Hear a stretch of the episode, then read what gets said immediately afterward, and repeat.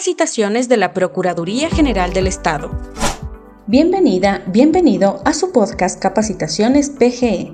Como recordaremos, en el capítulo anterior compartimos información elaborada por la Dirección Nacional de Derechos Humanos sobre el Sistema Interamericano de Derechos Humanos y los organismos que lo conforman.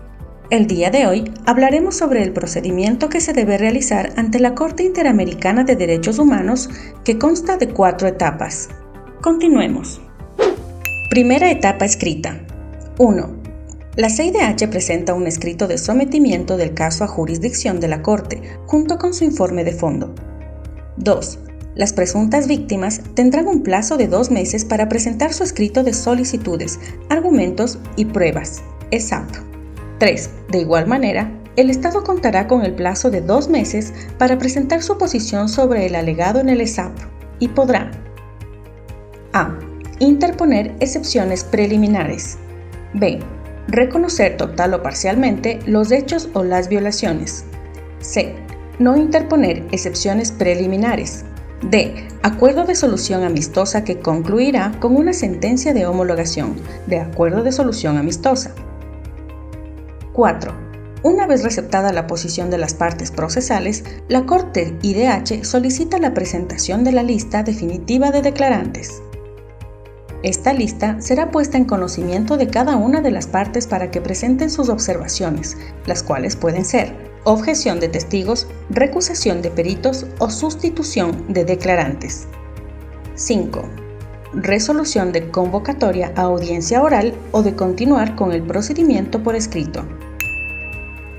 Segunda, etapa oral con resolución de convocatoria a audiencia o resolución de continuar con el procedimiento escrito. 1. Resolución de convocar audiencia. La Corte de H emite su resolución de convocatoria a audiencia en la que determinará la admisibilidad de los declarantes propuestos, las observaciones, objeciones, recusaciones u otras solicitudes pertinentes de las partes.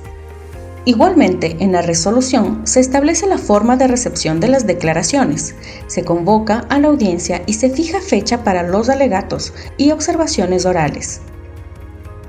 Tras la convocatoria, la Corte IDH dispondrá el plazo para la recepción de preguntas para los declarantes por affidavit. Se recibirán los affidavits de cada una de las partes.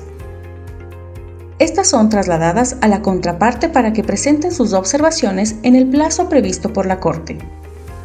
Finalmente, se desarrollará la audiencia pública sobre excepciones preliminares, fondo, reparaciones y costas. 2. Resolución de no convocar audiencia.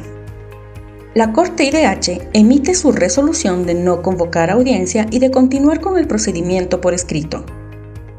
En la resolución se determina qué declaraciones y peritajes fueron aceptados y la fecha de presentación.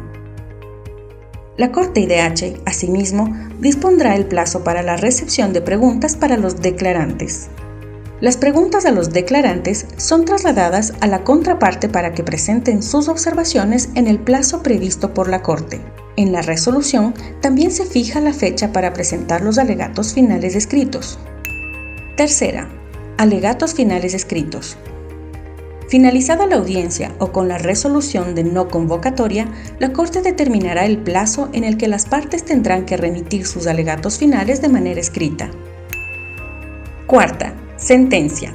Con toda la información aportada por las partes, la Corte IDH emitirá la correspondiente sentencia, de la cual las partes podrán solicitar una interpretación de considerar lo necesario Finalmente, la Corte IDH realizará una supervisión de cumplimiento de sentencias a través de los informes que presente el Estado y las correspondientes observaciones que realicen las víctimas o sus representantes. Gracias por acompañarnos en este nuevo episodio. Seguiremos trabajando para compartir más información generada por la Procuraduría General del Estado y cada una de sus direcciones misionales. Les esperamos. Procuraduría General del Estado por la Defensa Jurídica de Ecuador.